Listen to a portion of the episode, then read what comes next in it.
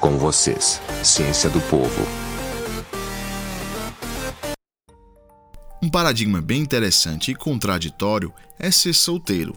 Muitos segmentos da sociedade, do nosso governo e também de algumas igrejas pregam que o ser humano, para alcançar a plenitude, tem que estar casado. Mas será mesmo? Se formos analisar esta afirmação por vários contextos, veremos que há vários paradoxos.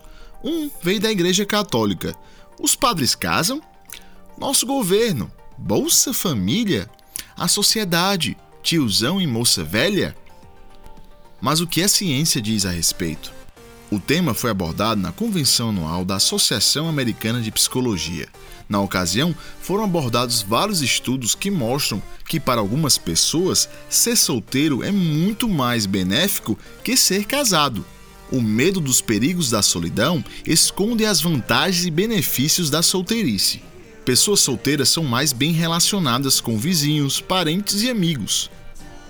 Assim como têm uma capacidade de resiliência maior.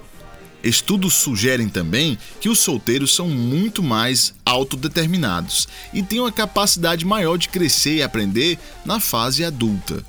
O fato é que muitas vezes somos pressionados pelo nosso meio a seguir padrões, a comprar determinadas coisas e se portar de determinadas maneiras.